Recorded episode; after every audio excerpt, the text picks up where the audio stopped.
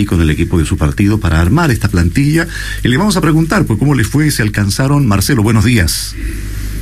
Hola Sergio, buenos días, buen día Pepe, a Claudio ya lo saludé, buenos días a Radios Libre y Nexos, a través de ellas como siempre a su distinguida y gran audiencia, buenos días.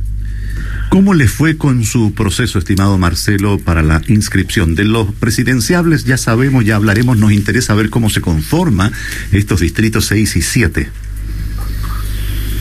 Bueno, en el caso de la ex unidad constituyente que tuvo que cambiar de nombre porque Marco Enríquez partió por otro lado, eh, se llama Nuevo Pacto Social ahora.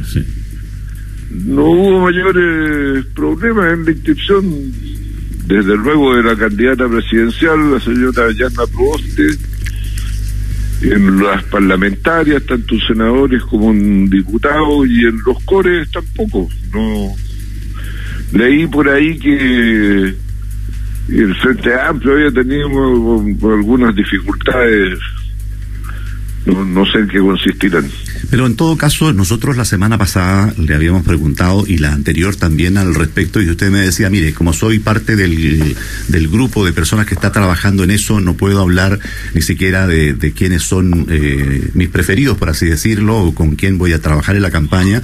Y además que había que también ver el tema de la paridad de género y además había que ver la decisión, la negociación con la ex unidad constituyente. ¿Cómo terminó finalmente eso y quiénes son sus candidatos en este distrito al menos? Bueno, en el caso del Partido Socialista, eh, en el distrito son candidatos Luciano Valle y Nelson Venegas.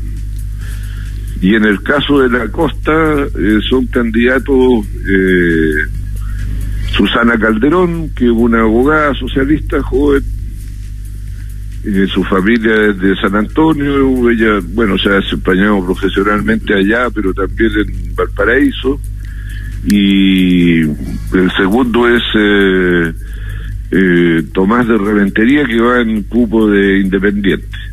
¿El mismo Tomás de Reventería que conocemos? Como no, es el hijo. El hijo. También es abogado. Ya, ya, para aclarar. Estaba asesorando en la convención constitucional, en fin.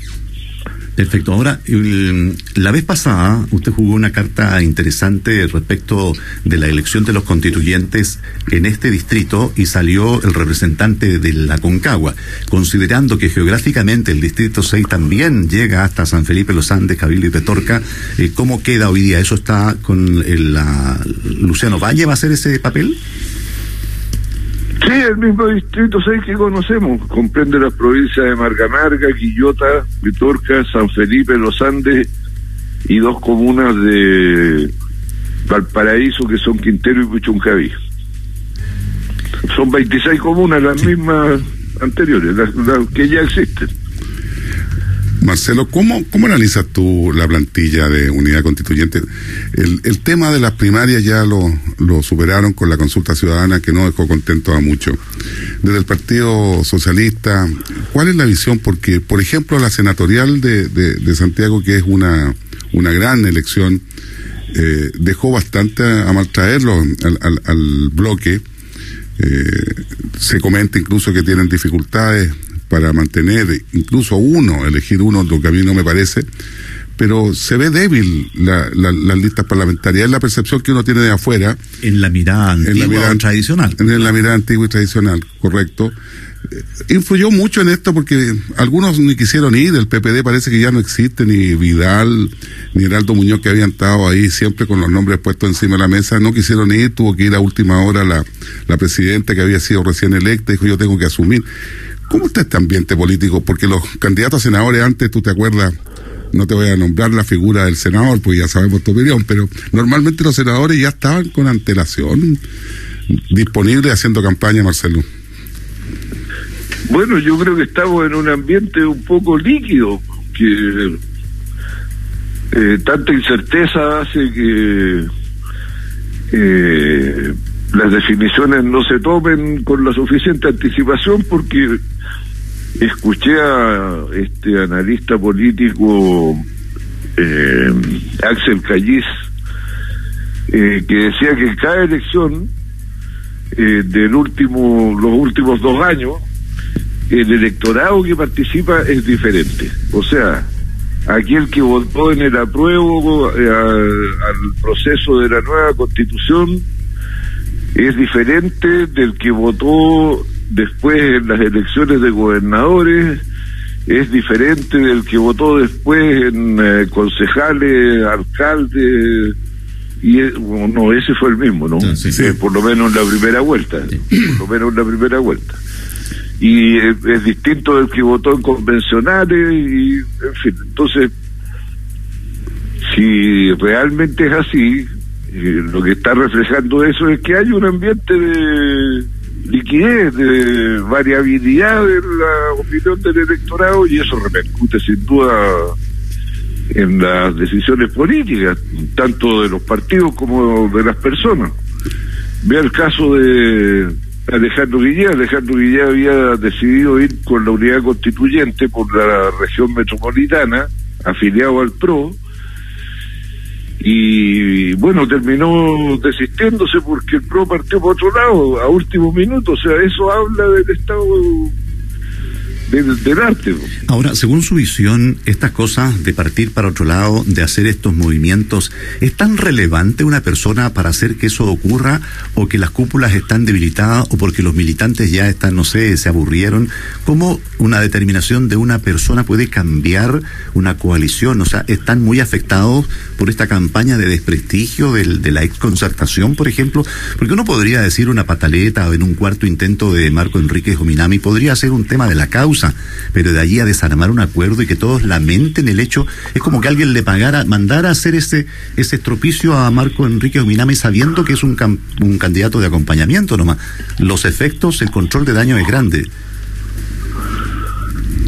Bueno, no sé qué tan grande, porque en realidad el partido PRO es un partido para una persona, no todo, el mundo sabe eso. Ahora, en el caso de Guillén, lo que lo afecta es que efectivamente habían venido negociando el acuerdo parlamentario, pero al levantarse una candidatura presidencial fuera del marco que todos habíamos acordado, que era hacer una consulta ciudadana para que de ahí emergiera la candidatura común. Eso pasó ¿ah? por eh, eh, poco representativa que haya sido, porque evidentemente participaron mucho menos personas que en la primaria legal, bueno, los compromisos se mantienen igual, pues. Y yo creo que uno en, política puede perder muchas cosas, ¿no? puede perder la brújula, puede extraviarse, puede tomar una mala decisión, pero cuando ya no se cumple con la palabra empeñada, estamos en otro terreno, ahí sí que ya el descrédito es total. Y al levantarse una candidatura presidencial es obvio que inviabiliza la lista común parlamentaria, entonces son ovillas. ¿Y por qué no lo llevaron, eh, Marcelo, como independiente? Que me imagino... Porque él se inscribió en el PRO. ah, estaba inscrito. a inscribirse en el ah. PRO Marco Enrique. Ah, yo pensé que era un independiente que iba en el PRO. si hubiera sido independiente, Va, ¿no es cierto? lo habría adoptado cualquiera. Cualquiera. Eh, Marcelo, pero tú te acuerdas que la palabra díscolo no la conocían muchos los chilenos en política y la inventó alguien que se llama Marco Enrique Ominami. Parece que esa categoría persiste, ¿ah? persiste porque de alguna manera esto nosotros lo habíamos comentado. El ir a primaria, estar en una alianza, si tú no puedes ir a una primaria, estás manteniendo el compromiso de no ir de candidato por fuera. Pues si, eh, siempre se, se, dijo así, sería lo mismo que hoy día se inscribiera Carlos Maldonado, o si hubiera inscrito Carlos Maldonado enojado con Yarna Probótico, que parece que ya se le pasó el enojo. Entonces, de repente, como que, que las figuras políticas con cuatro candidaturas presidenciales está ya con una con están pidiendo de que no sea candidato Marco Enrique Minami y va a dejar la tendalá porque si no es candidato de acuerdo al séptimo juzgado que no informó que está en pleno en plena actividad su juicio hay un lío grande y el CERVEL ya se está quejando. Existe una posibilidad cierta de que no no se acepte esa candidatura Marcelo bueno no no conozco las implicancias jurídicas eh, del proceso en que está Marco Enrique, así que, pero yo creo que lo más importante es atender a lo que está diciendo ¿ah? que Chile está en peligro, yo vengo a salvarlo, ese es el programa. A propósito de, de programa, cuando conversamos la semana anterior y la invitación era a informarse respecto del programa, que había un programa sólido, una propuesta de Paula Narváez, y, donde efectivamente usted dice se puede perder en una elección, una cosa así, pero en realidad hay un programa responsable, serio, que invita para mejorar las condiciones de todos los, de todos los chilenos. Ahora que con los resultados, con la participación, con todo aquello, el nombre de Yasna te va y aunque se le cambie nombre a la ex unidad constituyente, se tienen que reunir para eh, fusionar todos estos programas, el de la democracia cristiana que no hicieron los demócratas cristianos, el que tenían los socialistas. ¿Cómo se va a trabajar para efectivamente hacer una campaña, pero no de eslogan, sino que efectivamente eh, convencer al votante eh, en este abanico de posibilidades de la centroizquierda, Marcelo? No, por supuesto que se va a integrar ahora, yo creo que la propia candidatura de Yasna eh, aceptan que la base sobre la que se va a construir el programa común está más bien en el programa que elaboró el equipo de eh, Paula Narváez. De hecho, bueno, la misma Yana se preocupó de que la Paula la, acompañara a la inscripción de la candidatura y Paula aceptó gustosa, me consta, porque yo tuve que llamar para que hubiera eh, la conexión y ocurrió que había desórdenes en el servicio electoral, entonces tuvieron que ir a reunirse a la sede del Partido Socialista, pero el hecho ocurrió igual y me imagino que ya habrán tomado contacto para empezar a definir el, el contenido común porque ya estamos en campaña, pues ya estamos inscritos, no queda mucho tiempo para esa cosa. Eh, cuando tú mencionaste eh, quién estaba detrás del programa, lo mencionamos también nosotros como una persona de, un alto nivel académico y de muy buena formación. Después escuché a varios, porque después se calma un poco la discusión electoral, escuché a varios de varios sectores hablando de lo mismo, de la calidad del programa de Paula Narváez. Y a manera de reflexión, Marcelo, ¿Alguien leerá todas estas cosas? Porque yo creo que el país también necesita un poco de, intelecto para votar. ¿Leerán estas cosas o seguiremos en esta liquidez que yo comparto contigo, que finalmente es la que el que mejor habla, el que mejor está posicionado, algunos algunas cosas políticas circunstanciales como la aparición de, de Yarna Proboste, ahora ya no se sabe quién va a quedar a cargo de la presidencia de del Senado, porque ya pelea Jimena Rincón con Carolina Goich, todas estas cosas que generan ruido, eh, irá a haber cambio, iremos a volver. Yo soy un poco romántico de la política también, en el sentido de, que me gustan las estructuras, me, gusta el, el, proceso político, los candidatos pensantes, los programas bien estructurados. ¿Llegaremos a eso o este es el camino un poco al, populismo que no queremos ni de derecha ni de izquierda, Marcelo? Bueno, yo espero que se dé ahora que los 19 millones chilenos se lean las 400 páginas solo del programa de Paula Narváez y después se tienen que despachar otras tantas páginas del resto de los programas. No creo, pero del programa siempre se destacan como las cuestiones urgentes y esenciales.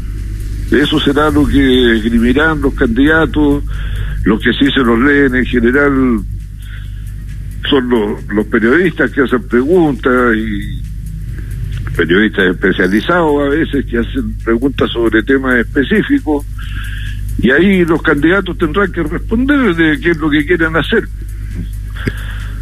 Jado en, la, en el, candidato Daniel Jado cuando le preguntaban sobre el programa no lo había leído su programa. No, pues ya, pregúntele al comité. pregúntele, pregúntele al subsecretario, a la subsecretaria.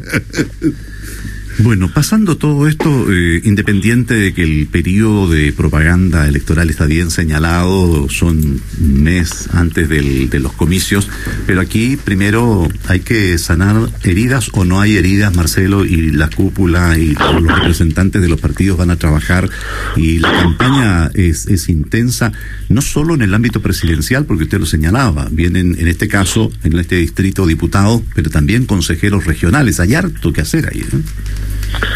Es obvio que cuando uno pierde, eh, quedan eh, heridas, sentimientos, resquemores que se pueden traducir en críticas y en pedidas de renuncia de los supuestos responsables, pero a nosotros no se nos olvida algo que aprendimos desde chico cuando entramos a participar en política y que siempre hay en cada momento histórico una contradicción principal que resolver para poder resolver la secundaria y aquí la contradicción principal es sacar a la derecha del gobierno. Entonces no nos vamos a empezar a entretener en sacarnos la mugre entre nosotros cuando tenemos solo tres meses para cumplir con esa tarea principal. Pero esa es fácil tarea, Marcelo. Esa tarea está fácil. ¿Cómo? que esa tarea como tú la planteas está fácil, le requiere unidad, pero no se ve unidad. Eh, bueno, pues entonces quiere decir que hay que construirla, pues si falta eso para lograr el propósito principal, entonces no va a empezar en el camino inverso, que es sacarse la mugre entre los propios. Pues. Porque ese sí que es el camino exactamente contrario para lograrlo, ¿o no? Sí, hoy día aparece fuerte la banda, la, la los juveniles de la política Boris Vallejo y Jackson recordando sus tiempos de estudiante y dándole muy duro a Yarna Proboste cuando era ministra de Educación. Se nos había olvidado que ellos estaban en un lado y la ministra en otro. Eh, un, poco para, para lo que tú estás planteando. Si se van a dar ahí, eh, la cosa va a funcionar de otra manera, Marcelo. Bueno, yo creo que no es una mala oportunidad para que se pueda debatir sobre lo que ocurrió en ese periodo en otro nivel. Y y Ana tendrá que, y sus voceros tendrán que explicar y contestar lo que plantean las personas que, ustedes mencionaron, yo no, no, no leí lo que han dicho, porque la verdad que no me alcanza el tiempo, tengo demasiado. Está bien. Ahora, eh, también es interesante si hemos aceptado, así como la constituyente, que se, se tome un mes o dos meses en estos gustos, en estas cosas, también puede ser parte de la de recomponer la confianza y, no sé, pues unos dos, unas dos semanas ahí de recriminaciones mutuas. Por último, para la galería, para decir aquí estamos nosotros dependiendo de este grupo y después algún acuerdo final. Eh, habrá que dividir, hacer un cronograma de comportamiento de aquí a noviembre, Marcelo. A no entendí entre quiénes, entre los de la unidad constituyente, no hay tiempo para eso. Claro, pero también de alguna manera vienen ahí que aparece este candidato, lo único que hace es darle votos a la derecha, o sea, esta irrupción de muchos candidatos en, cuando no es posible hacer un solo bloque, de eso se sigue hablando, hasta que se den cuenta de que efectivamente la campaña no va por ahí. A ver, pucha, es que de los nueve candidatos, a ver, Arte eh, no tiene nada que ir por la derecha. Y París y Lorenzini sí le pueden socavar base de apoyo a, candidatos de, la derecha más tradicional. Y Cast, obvio que también agarra lo suyo. Entonces, que preparar el estado de ánimo para un eventual apoyo de segunda vuelta de Boris a, Proboste o de Proboste a Boris. de eso estamos hablando. Claro, pero los demás también hoy día, a menos que no prospere el resto de los, de los nombres y toda esta división, porque no están todos de acuerdo, uno pensaba en una sola lista de izquierda, incluso con la aparición de Boris, Jasna Proboste no tenía mucho espacio para desarrollar, porque ella se situaba más hacia la izquierda que de la centroizquierda. Pero bueno, ese es el escenario hoy día y comienza la campaña donde cada uno tiene que tratar de lograr la mayor cantidad para pasar a la segunda vuelta. Después será el momento de hacer otros acuerdos finales. Después, bueno, conocido el resultado de la elección de primera vuelta en noviembre será. Claro, noviembre. Ahora, despejado esto, Marcelo, volviendo un poco a lo que le ocupa dentro de sus horas diarias de, trabajo, ¿cómo volvemos, y ya despejado el tema de las presidenciales, al ámbito legislativo, Marcelo? Porque hay cosas que, que preocupan, que quedaron ahí, independiente que de repente vamos a ver cómo avanza la constituyente, pero en el ámbito parlamentario, despejando ya, se van a tomar cosas dependiendo de, de cómo está la elección presidencial, los siguientes proyectos, tanto del Ejecutivo como de moción parlamentaria, van a ir enfocados en eso, en sacar un poco la calculadora, o vamos a terminar con algunas cosas que estaban ahí en, hoy día en trámite, diputado? No, yo creo que van a continuar los trámites que ya estaban. Hay eh, un proyecto que ya salió de la Cámara de Diputados sobre los subsidios de la Comisión Nacional de Riego para, bueno, mejorar el riego en los campos, tiene sus complejidades, no sé si es el caso entrar a verlas ahora, pero eso se verá en el Senado. El Senado, por su parte, también está viendo proyectos que tienen que terminar de resolver si se van a llevar adelante o no, como el eh, de la reforma parcial de las pensiones, porque parece que ya se renunció a la idea de la reforma global.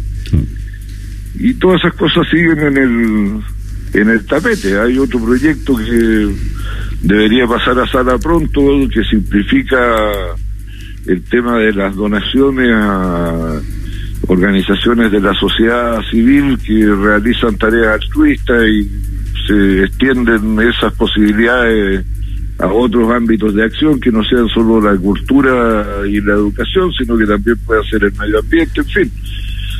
Y eso sigue su marcha nomás.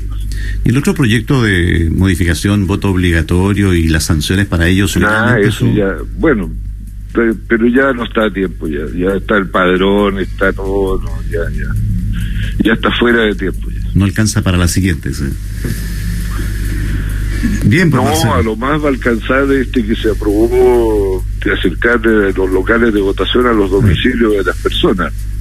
Ese podría, y, y ahí hay una tarea sobre todo de carácter técnico que realizar, que es bien compleja. Sabemos que el CERVEL tiene las capacidades, pero de repente son tareas bien difíciles porque eh, el tema de, ir a votar y no estar en el lugar ni encontrar el padrón es motivo de que la televisión esté encima y, unos pocos casos enturbian un poco el, lo electoral. Eh, me quiero aprovechar de, recordar lo que tú planteaste respecto a cómo iban a ser las elecciones, eh, estas elecciones de consulta ciudadana, y fueron impecables. ¿ah? Así que refrenta un poco lo que, lo que tú planteaste hace una semana eh, que iban a hacer y que se había trabajado muy bien. Me parece excelente que los partidos políticos también se les diga cuando hacen bien las cosas, independiente de los resultados electorales que le pueden gustar o no. Y que fue, y que fue no la, cantidad de, de que se requería, pero como proceso. Como proceso, ¿eh? Yo creo que eso, eso habla bien de los partidos políticos que de repente están vilipendiados también, eh, Marcelo. Sí, ahora sobre la participación en la consulta ciudadana, yo quiero recordarles que cuando el servicio electoral despliega el sistema para recoger la opinión de los chilenos a través de las elecciones, instala más o menos 35 mil mesas receptoras de sufragio, 35 mil. Nosotros pudimos instalar 1.200 y naturalmente que a las facilidades de acceso de 35 mil eh, no se le acerca ni con mucho la facilidad de acceso que dan mil con toda la gente fue, lloviendo, votó, yo fui a votar aquí en Puebla, que es donde estoy inscrito, y llovía cántaro, pues no que llovía así tres gotas después de la tarde ya declinó la lluvia y todos sabemos que la gente va a votar alrededor del mediodía, pues, un poquito antes, un poquito después, pero ahí se concentra el, el grueso y en ese instante llovía. Así que yo no estoy de acuerdo con toda esas opiniones que dicen que esto fue un fracaso y en el tono que nos caracteriza preguntamos qué fiesta. Bueno, la fiesta en que participaron 150 mil chilenos a través de mil mesas, de 1.200 mesas de receptoras de sufragio. Y además sin reclamos de ninguna especie. Hubo personas que no pudieron votar, no sé bien cuál es la razón, porque el padrón con que se votó era el del 2020. Y es probable que la gente haya ido según eh, buscándose según el padrón del 2021. Eh, claro. Y ahí, bueno, algunos cortocircuitos se produjeron, pero tampoco tanto que hicieran el, en el resultado final de la consulta, pues no es para establecer reclamo. En todo caso, el resultado final eh, fue amplio, contundente, pues, que no, no dejó ninguna duda, pero yo creo que no habrían habido dudas porque se abrieron las mesas a su tiempo, se votó y los resultados estuvieron, y hubo algunos senadores como el senador Monte que dio el resultado antes que los medios de comunicación, lo que me pareció súper interesante, Marcelo. Bueno, yo creo que era evidente para todos de que había ganado ya Proboste. ¿no? Ah, es que, bueno, esto de andar de siempre buscando la quinta pata ¿No es cierto?